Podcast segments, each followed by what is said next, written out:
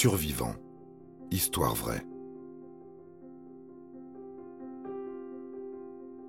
Le tour du monde catastrophique des Robertson.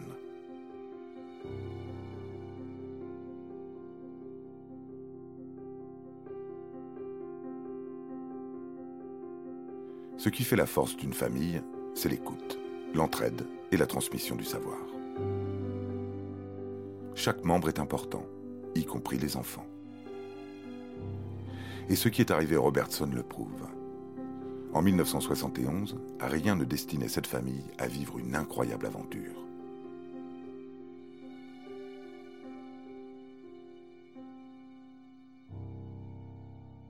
Douglas Robertson est producteur laitier dans une ferme de Staffordshire, où il s'est installé avec sa femme Lynn et ses trois fils, âgés de 18 ans et de 12 ans pour les jumeaux. La vie agricole est loin d'être de tout repos. Il est arrivé à la famille d'essuyer de nombreux coups durs. Cette région anglaise, abritant de nombreuses exploitations, subit une violente crise économique à la fin des années 60. Dougal Robertson n'y échappe pas. Il doit vendre son lait au plus bas prix. Très vite, les dettes s'accumulent. Il n'arrive même plus à payer les factures d'électricité. Les enfants Robertson souffrent beaucoup de cette pauvreté, particulièrement l'aîné. Le jeune homme se dispute régulièrement avec son père. Il ne comprend pas comment ce dernier peut laisser toute sa famille dans une pareille situation. Dougal reste à l'écoute de son fils. Il aimerait bien que les choses s'arrangent, mais cela fait plus de vingt ans qu'il fait ce métier. Il est incapable d'entrevoir une issue. Pourtant, cette dernière se trouve dans la maison, imprimée sur de vieilles photos de quand il était jeune, de l'époque où il a répondu à l'appel de l'aventure en s'enrôlant dans la marine marchande en 1941. Dix ans plus tard, après avoir visité de nombreux pays, il rencontre Lynn, une jeune infirmière dont il tombait perdument amoureux. Le couple s'installe rapidement après leur mariage, et cinq ans plus tard, naît Douglas Robertson. La famille a besoin de stabilité. Dougal ne peut plus se permettre de partir en mer pour de longues périodes. L'acquisition de la ferme de Staffordshire est une aubaine. Mais au début de l'année 1971, l'idée de reprendre le large germe dans son esprit après une longue discussion avec son fils.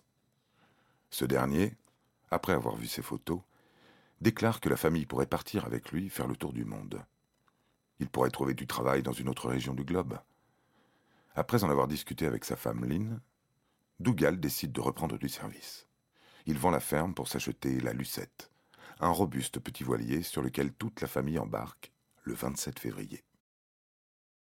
Si au début le voyage se passe relativement bien, resserrant un peu plus les liens familiaux, un événement manque de mettre un terme à l'aventure. Au cours de l'année, les Robertson doivent faire face à une redoutable tempête. Le petit voilier est piégé dans des vagues hautes atteignant plus de 12 mètres. Ils sont entourés d'eau. Il est impossible de distinguer l'horizon. Dougal peine à maintenir la lucette à flot. Il n'y serait pas parvenu si Douglas ne l'avait pas aidé. Le jeune garçon sait faire preuve de sang-froid il a plus l'étoffe d'un capitaine que son père. Son attitude déplaît à Dougal. Au fil du temps, père et fils se chamaillent. Lynn essaye tant bien que mal d'apaiser les choses. Cela semble impossible. Les deux hommes ne se comprennent plus. Les deux plus jeunes garçons sont peinés par la situation. Après tout, ce tour du monde devait les rapprocher, pas les séparer. Puisque Lynn ne parvient pas à endosser le rôle d'arbitre, c'est la nature qui s'en chargera. En moins d'un an de traversée, les Robertson doivent faire face à leur deuxième tempête. Une vague puissante brise les poutres du mât. Celle-ci, en s'abattant, déséquilibre le père de famille. Dougal manque de tomber à l'eau. Il ne devra sa survie qu'au réflexe de son fils. Douglas rattrape in extremis son père avant qu'il ne se fasse avaler par la mer. Dès lors, l'aîné se voit confier les rênes du navire. Nous sommes le 15 juin 1972. Il n'y a pas eu de nouvel incident depuis presque six mois mais il semble que la famille Robertson n'ait pas le droit de connaître un moment de répit trop long. Quand ce n'est pas une tempête, c'est une horde d'orques affamés. Les mammifères marins les plus dangereux du règne animal pourchassent la lucette, pensant qu'il s'agit là d'une proie. Se rendant compte de leur erreur, ils repartent aussitôt qu'ils sont arrivés, non sans causer de gros dégâts sur leur passage. Les Robertson ont les pieds dans l'eau. Ils doivent évacuer rapidement. Désormais, ils navigueront sur un tout petit radeau de sauvetage trois adultes et deux enfants sur une surface de deux mètres carrés. Il faudra bien se serrer les uns contre les autres. Avant que leur navire ne coule au fond de l'océan, ils sont parvenus à sauver une quantité d'eau suffisante pour tenir dix jours, un sac d'oignons, des oranges, quelques sucreries. Rien de bien extraordinaire pour contenter leur faim. Douglas l'a vite compris, ils devront pêcher s'ils veulent survivre. Mais pour l'heure, le moral de la troupe est à zéro. Dougal cède à la panique. Pour lui, ils sont fichus. Heureusement que son fils aîné est là pour prendre les choses en main. Ce dernier lui demande s'il existe des zones où il pleut souvent. Recueillir l'eau de pluie leur permettrait de tenir plus longtemps. Ils en profiteraient pour se rapprocher des terres et peut-être apercevoir un bateau de secours. Dougal se souvient d'une zone pluvieuse dans l'Atlantique où, malgré cela, les eaux sont calmes. C'est exactement ce qu'il faut de Robertson. Père et fils combinent leur savoir-faire pour fabriquer une voile. Il faudra peu de temps à la famille pour rejoindre cette fameuse zone. Durant une semaine, Lynn, Dougal et leurs enfants se nourrissent grâce à des tortues de mer. Le problème, c'est que ces dernières possèdent de longues griffes. Elles n'hésitent pas à s'en servir pour se défendre.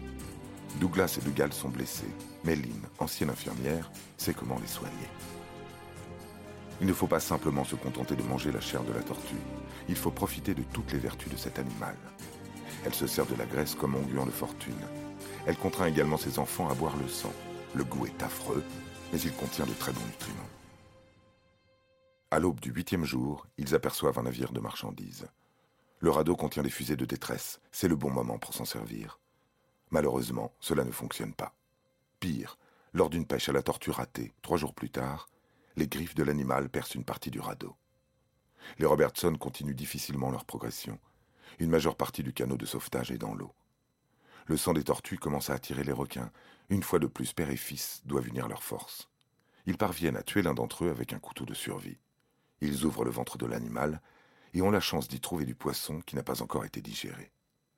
Les voici au 38e jour de leur périple, et un petit bateau de pêche japonais, le Tokamaru II, met fin à leur calvaire. En regagnant la terre ferme, le père de famille, d'abord marin, puis producteur laitier, devient écrivain. Son livre Survivre se vend à plusieurs millions d'exemplaires. Au début des années 90, un studio de production achète les droits pour en faire un film. Les Robertson, sauvés des eaux, sont à présent sauvés de la banqueroute. Une success story qui a bien failli leur coûter la vie.